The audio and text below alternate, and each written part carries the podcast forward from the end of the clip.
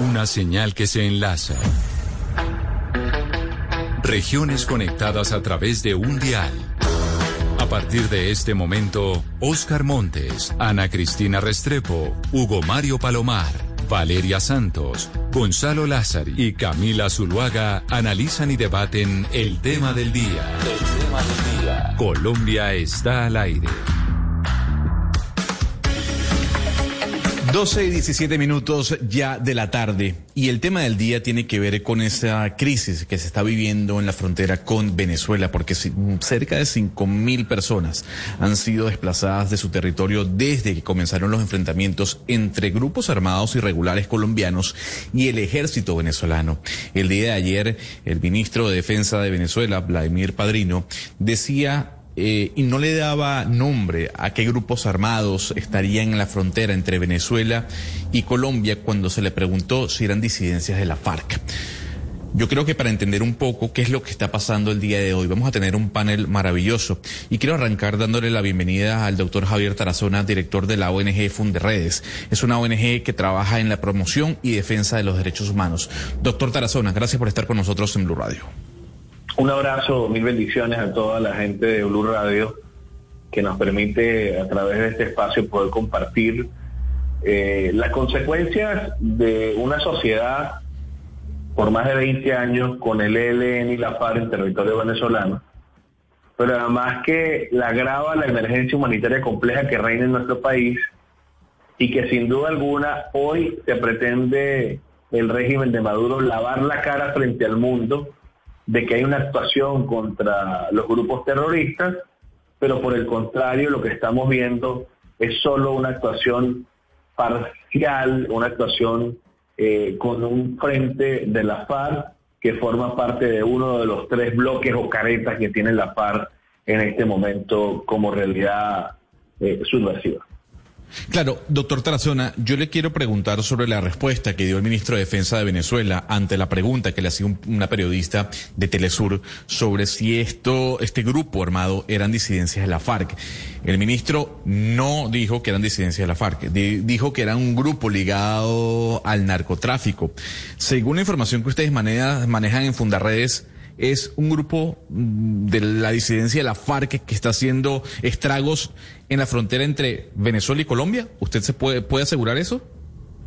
Bueno, mira, debo comentarte lo siguiente, y es importante colocar en contexto a quienes nos están siguiendo en este momento.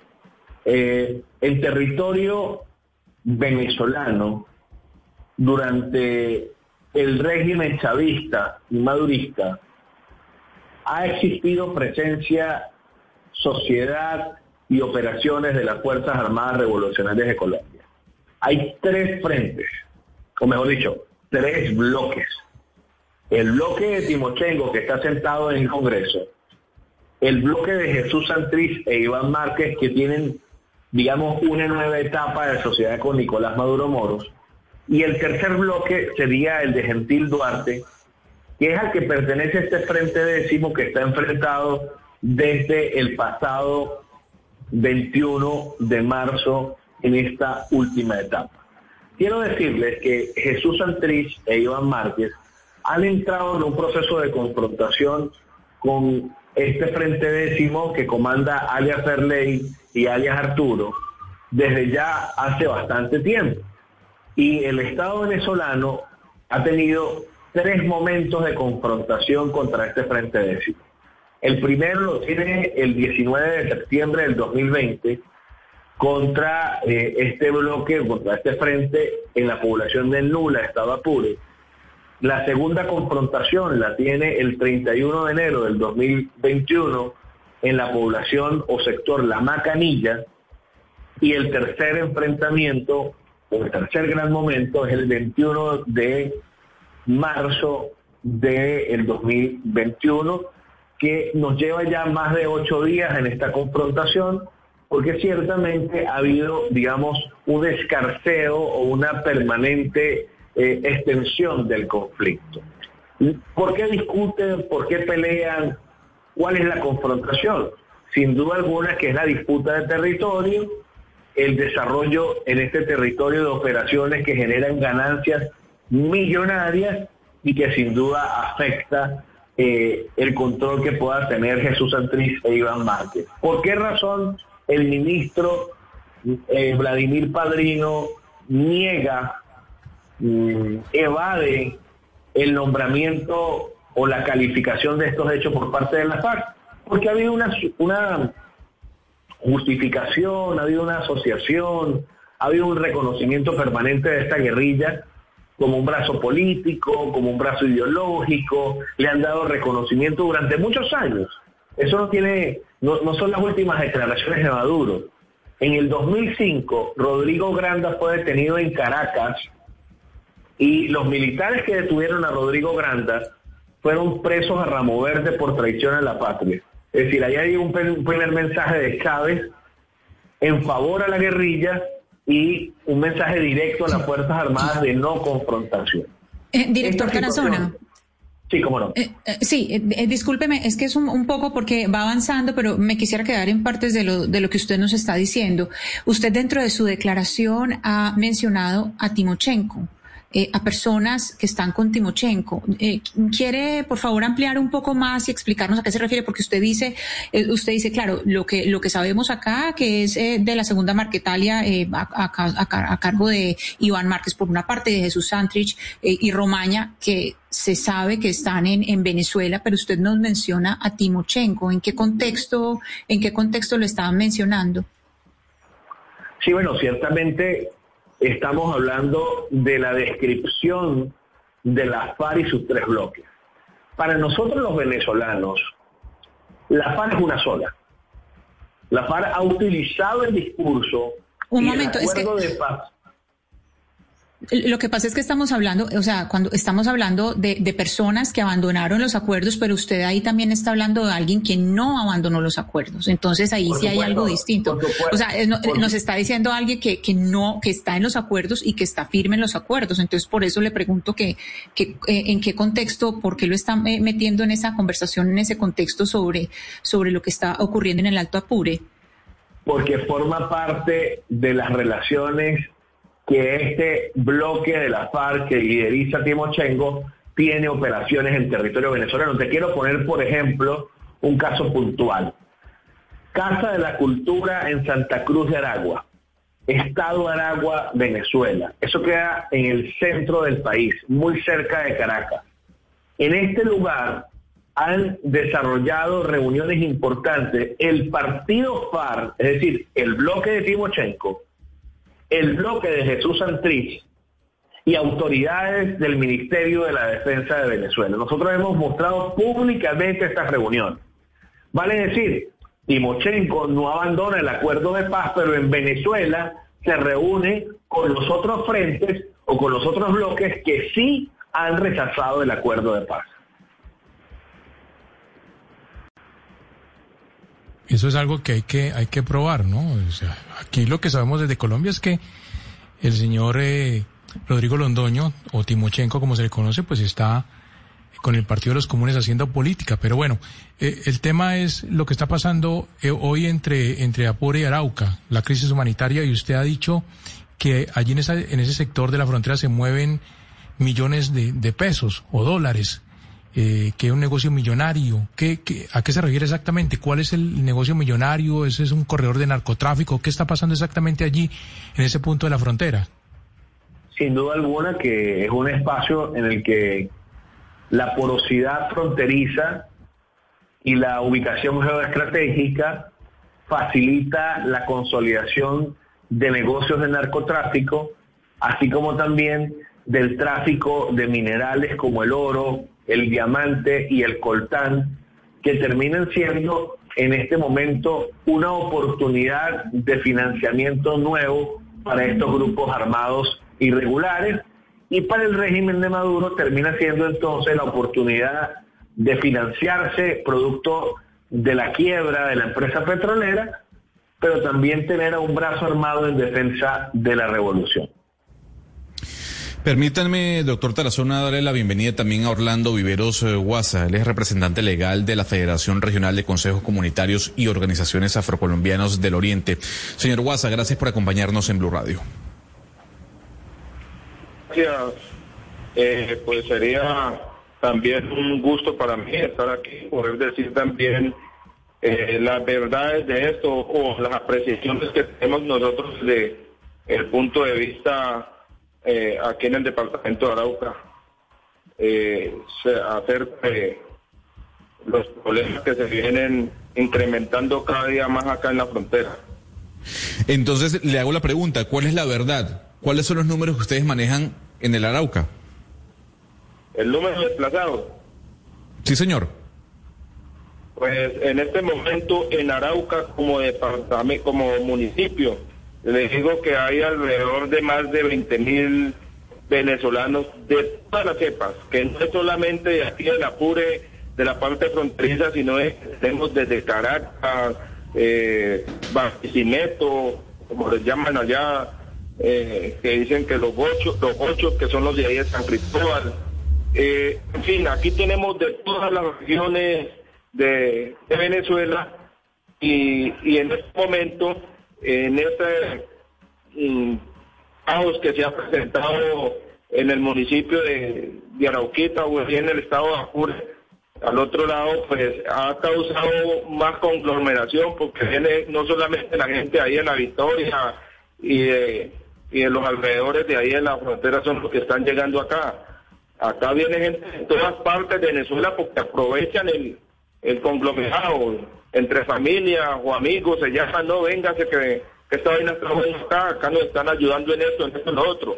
Eh, y para nosotros ha sido duro, duro eh, seguir afrontando esta problemática que tenemos. Sí, pero mire, eh, yo, yo quisiera retomar lo que estaba planteando el señor Tarazona, eh, porque, porque también, al igual que los otros eh, colegas de la, de la mesa, del panel, me llamó la atención que, que estuviera involucrado por parte suya el señor Timochenko. como, como uno de los protagonistas de esto, de este episodio lamentable de desplazamiento y de enfrentamiento militar en la frontera con Colombia. Pero usted ha dicho, eh, señor Tarazona, que el ejército de Venezuela está enfrentado con una disidencia que es la que comanda el señor Gentil Duarte y no con los, y no está enfrentados con, con los otros grupos, con el señor Márquez y con el señor Santrich. ¿Por qué cree usted que se da ese enfrentamiento? ¿A qué obedece ese enfrentamiento eh, entre una parte de la disidencia y no la otra? ¿Qué cree que hay detrás? ¿Hay un negocio?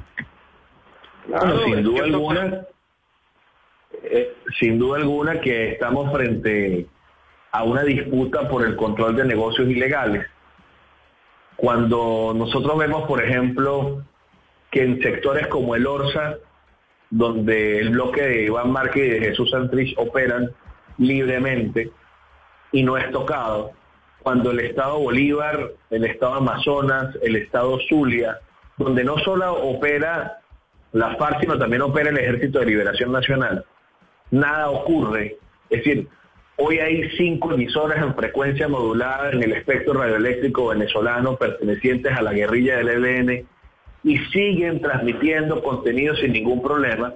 Obviamente que estamos entonces no ante una actuación del Estado contra todos los grupos, sino una actuación parcial, que es la que rechazamos porque pues es lamentable que envíen a militares como como piezas a utilizarlas como carne de cañón cuando en Miraflores se acuerdan Jesús Santriz, Iván Márquez, el propio Gentil Duarte con Nicolás Maduro Moros.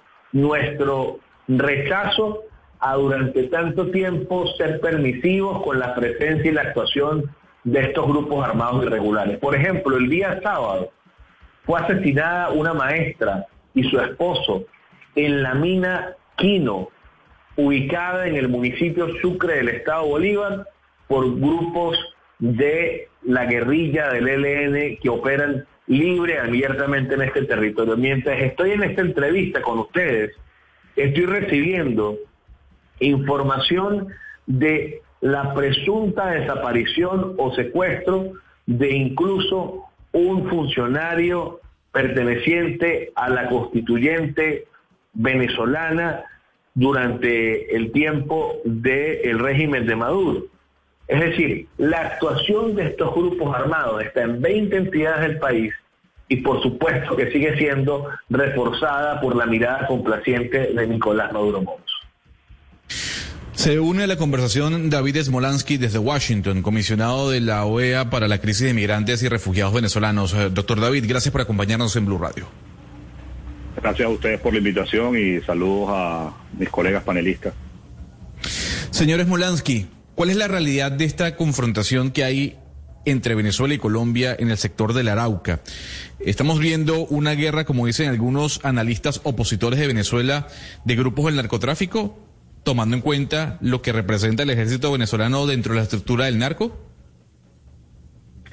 Bueno, primero que nada no es un conflicto entre Venezuela y, Colombia. Eh, es, en, la frontera entre Venezuela y Colombia que es diferente, pero aquí hay un conflicto eh, entre eh, una parte de la Fuerza Armada Nacional que lamentablemente pues desde hace años dejó de cumplir funciones institucionales, constitucionales y más bien están al servicio de la, de la dictadura con eh, grupos de la disidencia de las, de las FARC, donde lamentablemente pues en ese enfrentamiento entre delincuentes los que más este, sufren es precisamente eh, los venezolanos inocentes, los civiles de esa localidad de la, de la Victoria en el municipio Paz, en el estado Apure.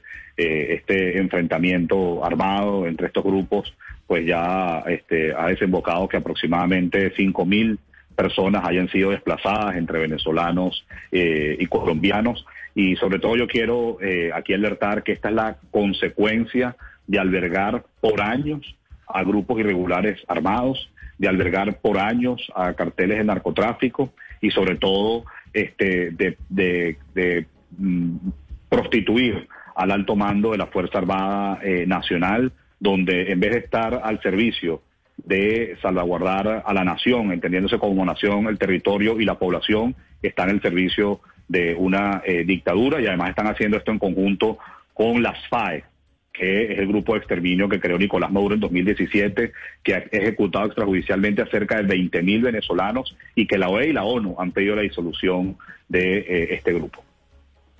A esta conversación también se une Lucas Gómez, gerente de fronteras de la Presidencia de la República. Don Lucas, gracias por estar en Blue Radio.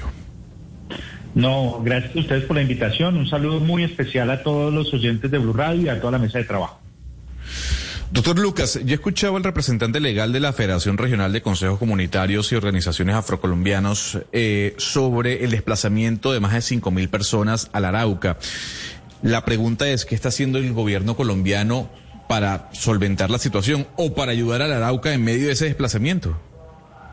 Mira, desde el minuto uno hemos estado en constante comunicación con el alcalde Torres del municipio de Arauquita, con el eh, gobernador eh, de la Arauca, trabajando de manera conjunta, porque esto no es un tema de un municipio o de un departamento. Esto desde el primer momento lo consideramos como una crisis humanitaria que necesita atención humanitaria de emergencia y por eso las diferentes organizaciones del Estado y la coordinación con cooperación internacional ha sido uno de nuestros de nuestras acciones más significativas durante la semana anterior. Justo el día de ayer estuvimos con el ministro de Defensa, con el ministro del Interior, haciendo un puesto de mando unificado. Hemos hecho ya puestos de mando unificado todos los días en el municipio de Arauquita y ayer teníamos a estos dos ministros que se pusieron la camiseta y que por instrucciones del presidente estábamos en terreno revisando la situación y sobre todo gestionando todo lo relacionado para atender a esta población de la mejor manera.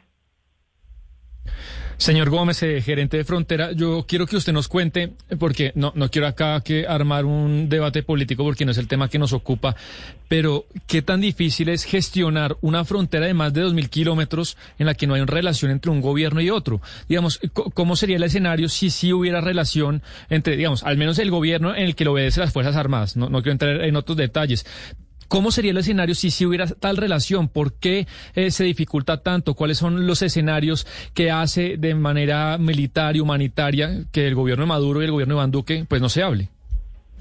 Mira, aquí un primer elemento frente a esta, esta condición que tenemos en Arauquita actualmente. Uno de, los, eh, de las fuerzas que está expulsando a su propia población es el mismo gobierno de Maduro. Lo decía ahorita David Smolansky, lo han dicho todos los actores, aquí es una confrontación entre incluso las fuerzas institucionales de ese gobierno. Entonces, tener un diálogo con ellos en estas características no tiene ningún sentido.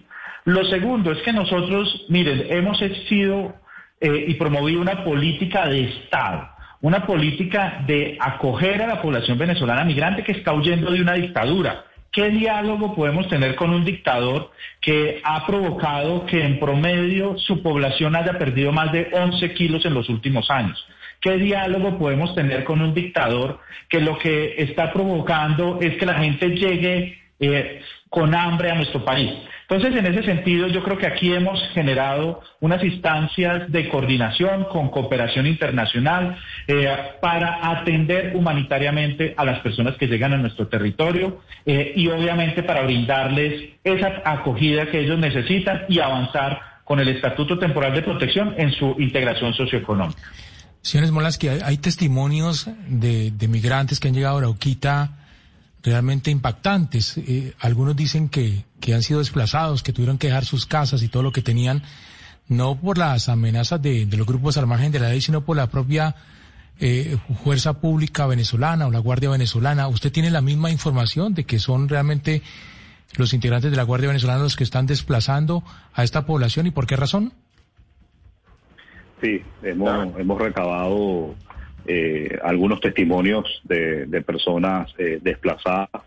Hay un elemento común. Primer lugar, es eh, el, el, fuego cruzado que hay entre una parte de la Fuerza Armada Nacional y este, un grupo de la disidencia de las FARC. Eh, ante la, eh, el riesgo que eso significa para, para muchas familias, pues la única opción que queda de sobrevivencia es salir eh, eh, de Venezuela, ¿no? Eh, es cruzar la frontera y llegar a Arauquita. Recordemos que esto ya empezó el, el, el, el, 20 de marzo, es decir, ya va más de una semana de esta situación. Y en segundo lugar, por eso yo decía en mi primera intervención, lo, lo, lo, lo, lo que es hecho más delicado es la incorporación de las FAE en este operativo, que insisto, es un grupo de exterminio que creó Nicolás Maduro en 2017 que la propia OEA y Naciones Unidas ha dicho que se disuelva y que cuando hablo de grupo de exterminio no lo dice este servidor, lo han dicho expertos independientes en distintos informes donde se responsabiliza a el régimen ilegítimo Nicolás Maduro de cometer crímenes de lesa humanidad. Eh, de, ha habido pues eh, casos de, de, agentes de las FAES donde están ejecutando extrajudicialmente a venezolanos inocentes y luego los visten de eh, eh, guerrillero, básicamente, inclusive colocándole una granada en la mano o un armamento para eh, decir que se le dio de baja un guerrillero cuando estamos hablando de venezolanos inocentes. Y lo más dramático incluso es que hemos escuchado menores de edad, a menores de edad, a venezolanos que lo que son son niños y adolescentes expuestos ante esa atrocidad y que han sido testigos de, de lo que está haciendo las FAES, lo que está haciendo eh, la Fuerza Armada venezolana y, y, y, la, y, este grupo de la disidencia de, la, de, las FARC. Lo que está sucediendo en Venezuela este, ya no está afectando únicamente a los venezolanos, impacta eh, a la región y especialmente impacta eh, a Colombia. Y yo he venido diciendo que eh, eh, la paz para Colombia este, siempre va a estar en riesgo y siempre va a ser difícil alcanzarla mientras en Venezuela hay un régimen ilegítimo que eh, ha hecho el territorio un santuario para grupos eh, irregulares armados y para las economías ilícitas. Esto eh, pues afecta la seguridad de la región, afecta la estabilidad de la región y, erosiona las democracias eh, de la región y, y, yo sí creo que responsablemente pues acá hay que apoyar a Colombia. Creo que el esfuerzo que está haciendo el doctor Lucas Gómez y todo el gobierno de Colombia por recibir a estas personas desplazadas de, de, de, de, la Victoria Apure, como han hecho un esfuerzo enorme por acoger a más de un millón setecientos mil venezolanos que han huido de esa misma dictadura de hace cinco años, requiere del apoyo de la comunidad internacional, porque lamentablemente mientras Maduro siga usurpando el poder en Venezuela, más venezolanos se van a ir por, se van a ver forzados a huir. Hoy lo están haciendo por este fuego cruzado en, en, Apure, pero otros lo han venido haciendo por años por la emergencia humanitaria compleja, por la violación sistemática de los derechos humanos, por la violencia generalizada. Señores Molansky, sabemos que tiene una reunión y se tiene que ir, pero yo no lo puedo dejar eh, sin antes preguntarle cuál es la figura y qué papel juega Juan Guaidó dentro de todo esto. Porque habrá venezolanos que nos escuchan en este instante y dicen, bueno, pero ¿quién me da respuesta del lado venezolano? Si el presidente Nicolás Maduro lo que está haciendo es expulsar a compatriotas en medio de la disputa por el combate. ¿Qué puede hacer Juan Guaidó? ¿Tiene algún tipo de poder el gobierno interino de Juan Guaidó para ayudar a estos venezolanos desplazados? Bueno, entiendo que, que, desde el gobierno interino y específicamente el presidente Guaidó y con, el embajador que tiene designado en Colombia, eh, Tomás Guanipa, pues han estado en contacto con también las víctimas de desplazadas por este por este enfrentamiento armado entre entre delincuentes, porque no hay otra forma de definirlo. así como también entiendo que ha habido contactos con las autoridades de, Colombia, han hecho las denuncias pertinentes, no solamente ante, ante la opinión pública, sino también se está trabajando ante instancias eh, eh, internacionales y y, es lo que es lo que corresponde hacer es lo que corresponde hacer porque claro pero eh, entonces hay, lo, ahí lo quiero interrumpir eh, porque, bueno, eh, ahí lo que nos queda demostrado es que tal vez el poder de Juan Guaidó de reacción es casi nulo. Eh, se basa en el apoyo que le está dando el gobierno de Colombia. La pregunta es entonces, ¿qué puede hacer la OEA, ya que usted representa a los migrantes venezolanos dentro de la Organización de Estados Americanos en medio de esta situación? Bueno, justamente antes de esta entrevista tuvimos una reunión de trabajo con Lucas Gómez, donde justamente lo que estamos buscando es coordinar esfuerzos para que se le atención a estas víctimas eh, desplazadas eh, a Arauquita, para que esto se, eleve la denuncia a las distintas instancias eh, internacionales. Ya el secretario general Luis Almagro de la Nación de Estados Americanos se pronunció al respecto. estamos trabajando en documentar pues todas estas personas que han sido víctimas de violación de derechos humanos o incluso de delitos que puedan ser eh, eh, considerados crímenes de, lesa humanidad y evidentemente llamar la atención de la comunidad internacional para que para que preste el apoyo necesario para que estas personas desplazadas reciban el albergue, la alimentación, la hidratación este, y la documentación de vida.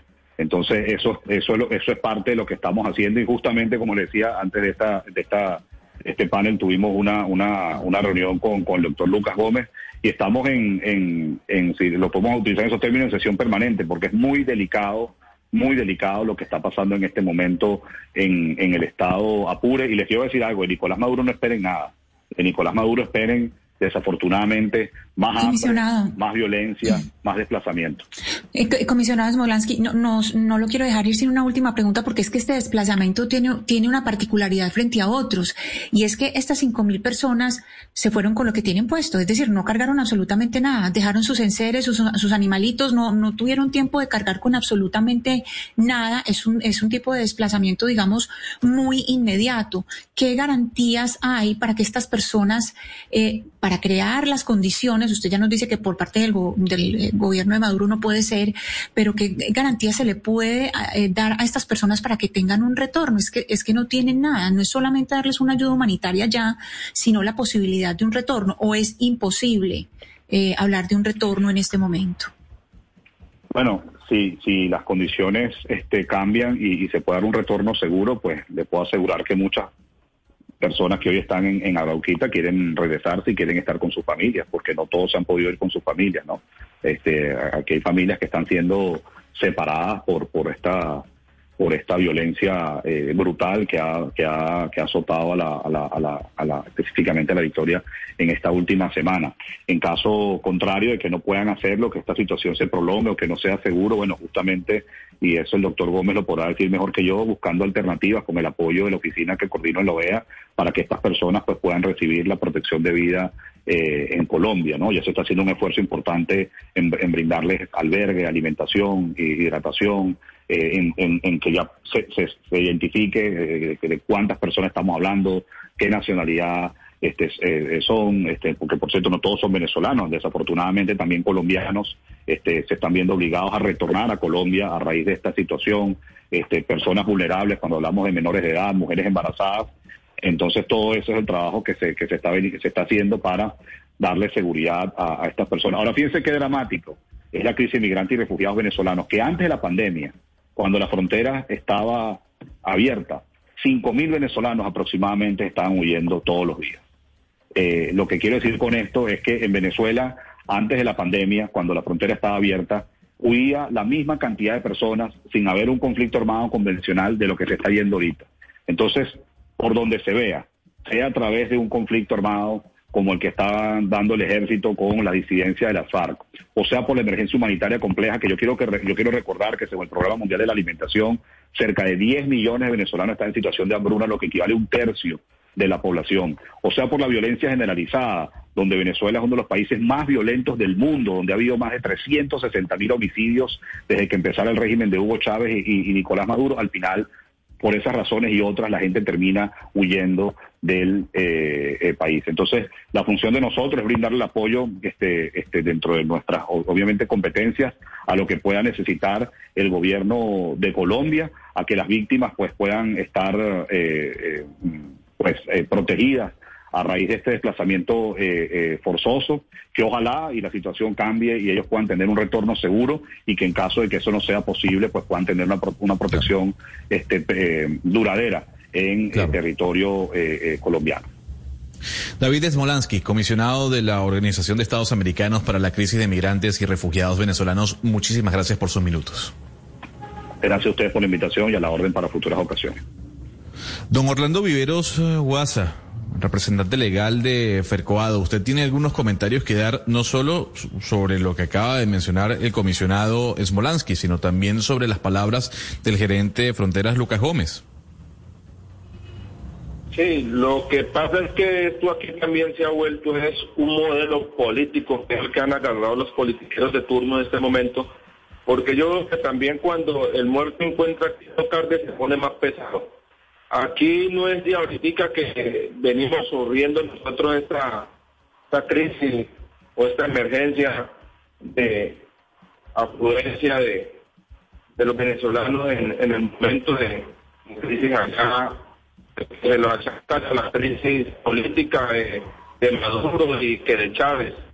Todo eso ha sido también eh, resultado del mismo pueblo venezolano que se ha acostumbrado a que también todos esos días y dejaron de caer lo que tenían que para que produciera, produciera el, país.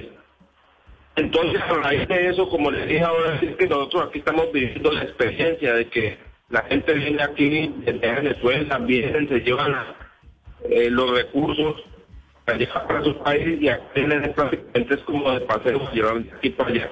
Y esto lo colombianos aquí, muchos de que la crisis ya ha incrementado justo aquí en el departamento de precisamente también. Pero hay, Don Orlando, es, que yo lo quiero interrumpir porque usted dice algo que me llama la atención. Usted dice que, que no solo es el tema político, que va más allá del tema Chávez y Maduro, sino forma parte ahora de la cultura del venezolano.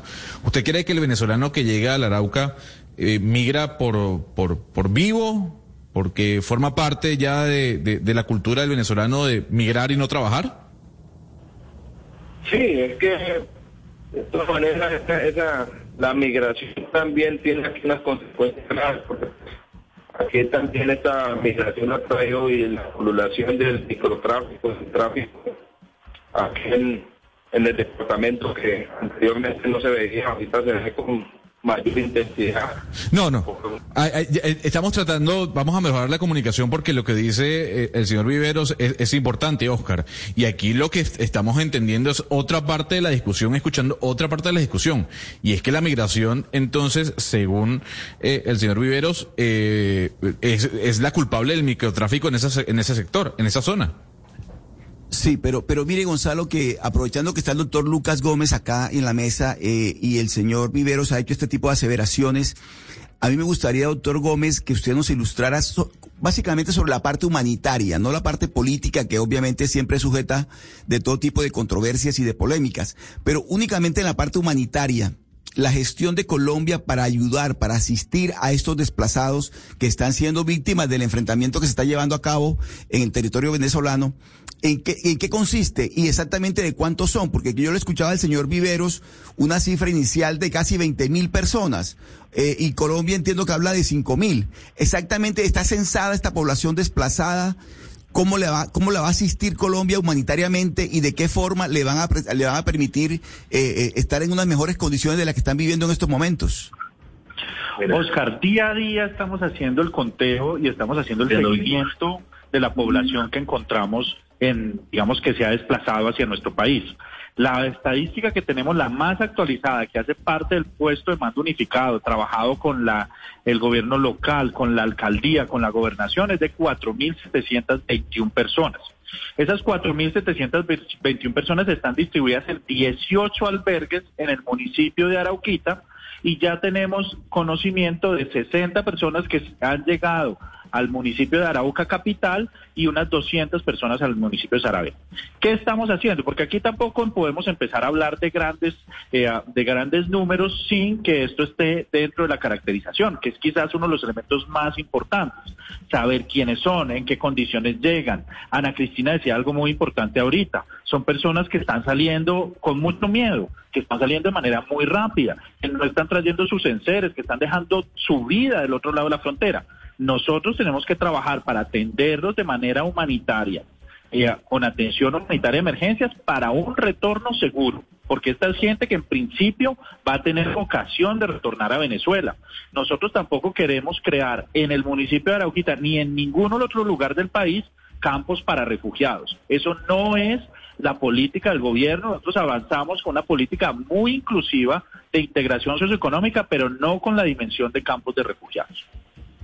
Hay eh, una afirmación del señor Tarazona que yo quisiera eh, retomar, la hizo al principio de esta, eh, de, esta entrevista, de esta conversación, y él dice que Timochenko, Rodrigo Londoño Timochenko, tiene gente bajo su mando en Venezuela. A ver, ¿por qué quiero que usted nos diga cuáles son las pruebas que tiene?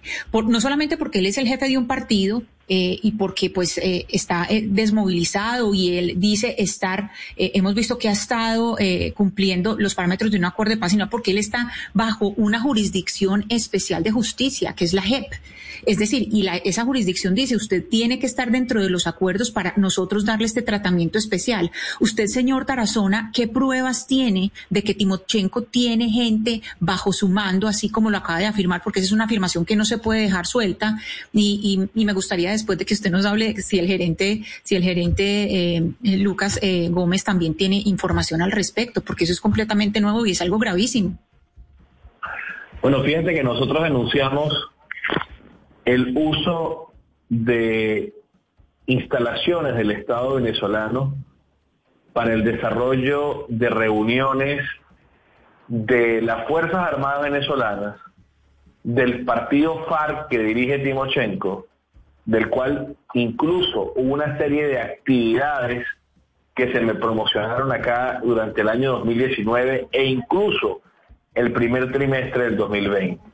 De manera que yo tengo fotografías que puedo compartirlas con ustedes, donde en la Casa de la Cultura en Santa Cruz de Aragua se hicieron reuniones con representantes del partido FARC que dirige Timochenko, actores del bloque de Jesús Santrich y de Iván Márquez, así como también de Fuerzas Armadas Venezolanas en este estado Aragua durante no, no, no, no, no, señor Tarazona, no, señor Tarazona, es que aquí tenemos que hacer una división muy clara de quienes no están en los acuerdos y quienes sí están en los acuerdos. Santrich, Iván Márquez, Romaña no están en los acuerdos, ellos ya traicionaron esos acuerdos, están por fuera, es entendido, ellos están por fuera, pero usted los está metiendo en la misma bolsa con un señor que está aquí bajo una jurisdicción especial y para tener afirmaciones como la, la que usted acaba de decir, pues es mucho más decir que una reunión en una casa de una cultura.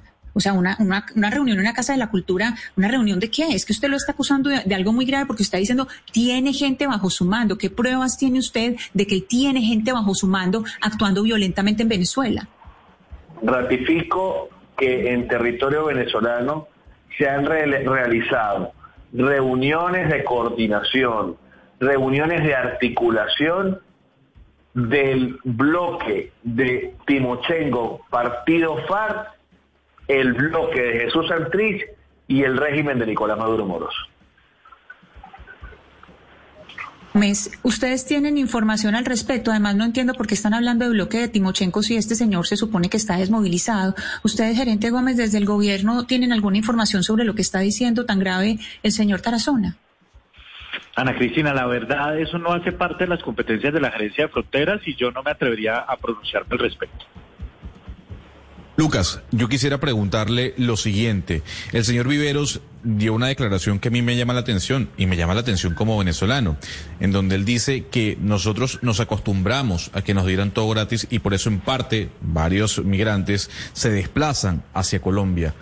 Eh, ¿Usted qué le puede decir al señor Viveros frente a esa situación y, esa, y ese problema que seguramente están viviendo, pero sobre esa aseveración? Mire, yo eh, en eso hemos sido siempre muy contundentes y muy empáticos. Y es que nosotros no nos gusta la generalización.